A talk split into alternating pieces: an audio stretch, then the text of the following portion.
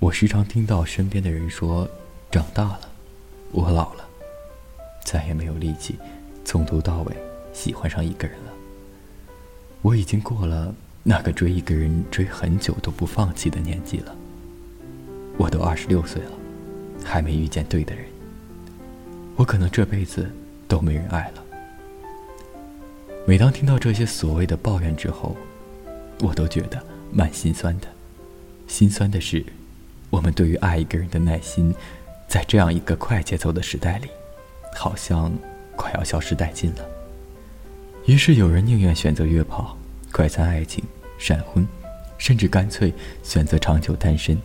很难遇见一个人，他用足够多的爱、足够多的耐心和足够多的时间，与你谈一场从相识、了解、相知、相处、相许的爱情。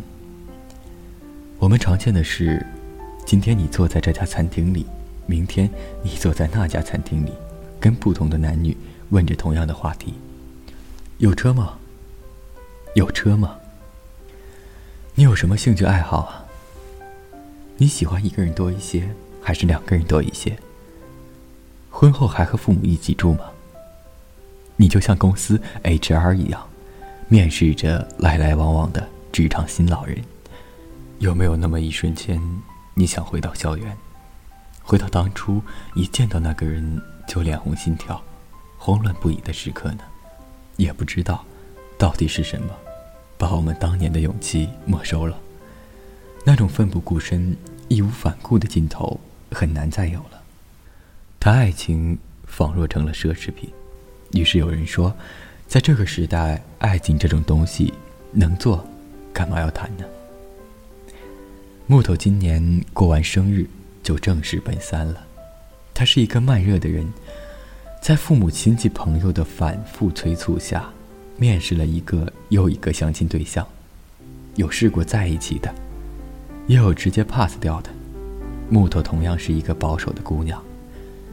试过的对象当中，三个有两个急不可待的，在恋爱一周的时间里提出同居的需求，被木头委婉的拒绝了。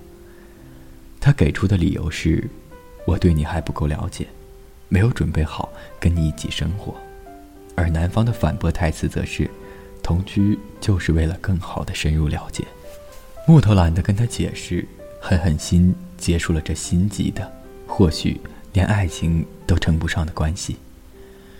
朋友都骂他傻，都什么年代了还那么保守？现在同居的男女这么多，同居也是为了见证一个人是不是有能力跟你一起好好生活。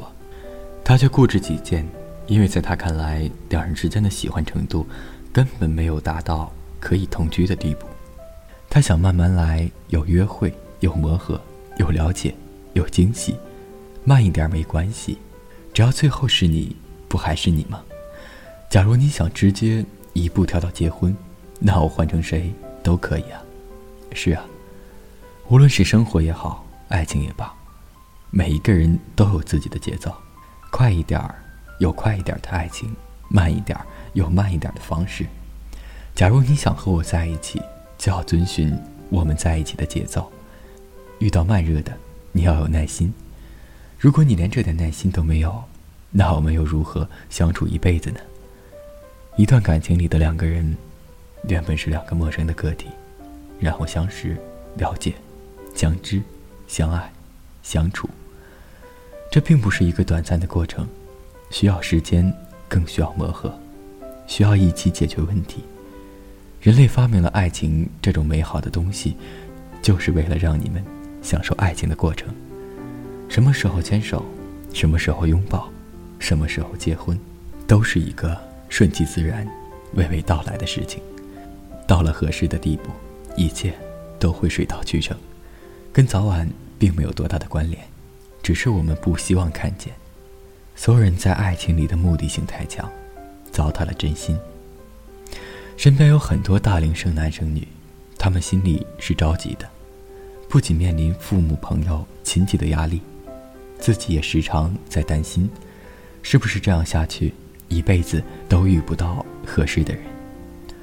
包括我前两天还收到听众说自己都快三十了。连个心动的人都没有，都快怀疑自己是否失去爱的能力了。还有一些相亲类综艺节目里，也经常有人直截了当的说：“我来参加这个节目，没时间跟人好，也不值得。我想要的就是个结婚的人，就这么简单。”之前朋友奶茶西的一篇文章有个观点我非常认同，他说：“我们现在大多数年轻人在爱情恐慌的是什么呢？表面看来，我们怕的是长辈的喋喋不休。”七大姑八大姨的操心，以及来自于周遭环境的眼光与压力，怕听到那句熟悉的“怎么还不找对象啊”。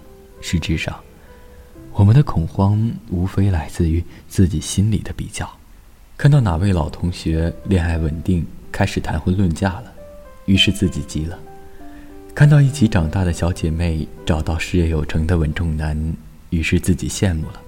看到兄弟早早的迎娶爱妻喜当爹，于是自己慌了。对啊，生活中我们多少的恐慌来自于自己心里的比较呢？心里的那杆秤，衡量再衡量，害怕来不及，害怕开始于同一起跑线的人纷纷越跑越前，而自己落在了后面。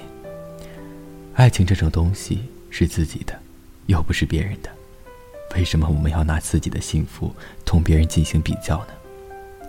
都该好好耐下心来，劝劝自己的父母，劝劝自己的朋友，甚至偶尔劝劝自己，别那么着急，保持一颗平常心。缘分这种东西可遇不可求，遇见了，也要好好耐下心来去爱，多留一点时间去相处，而不是急不可待的，在一场又一场恋爱里。插科打诨，可以试，但要用真诚的心去试，而不是抱着一颗试试的态度，不断妥协将就。你需要的是一场细水长流、慢慢拍的高质量真情，而不是三天打鱼两天晒网、走马观花式的低水平爱情。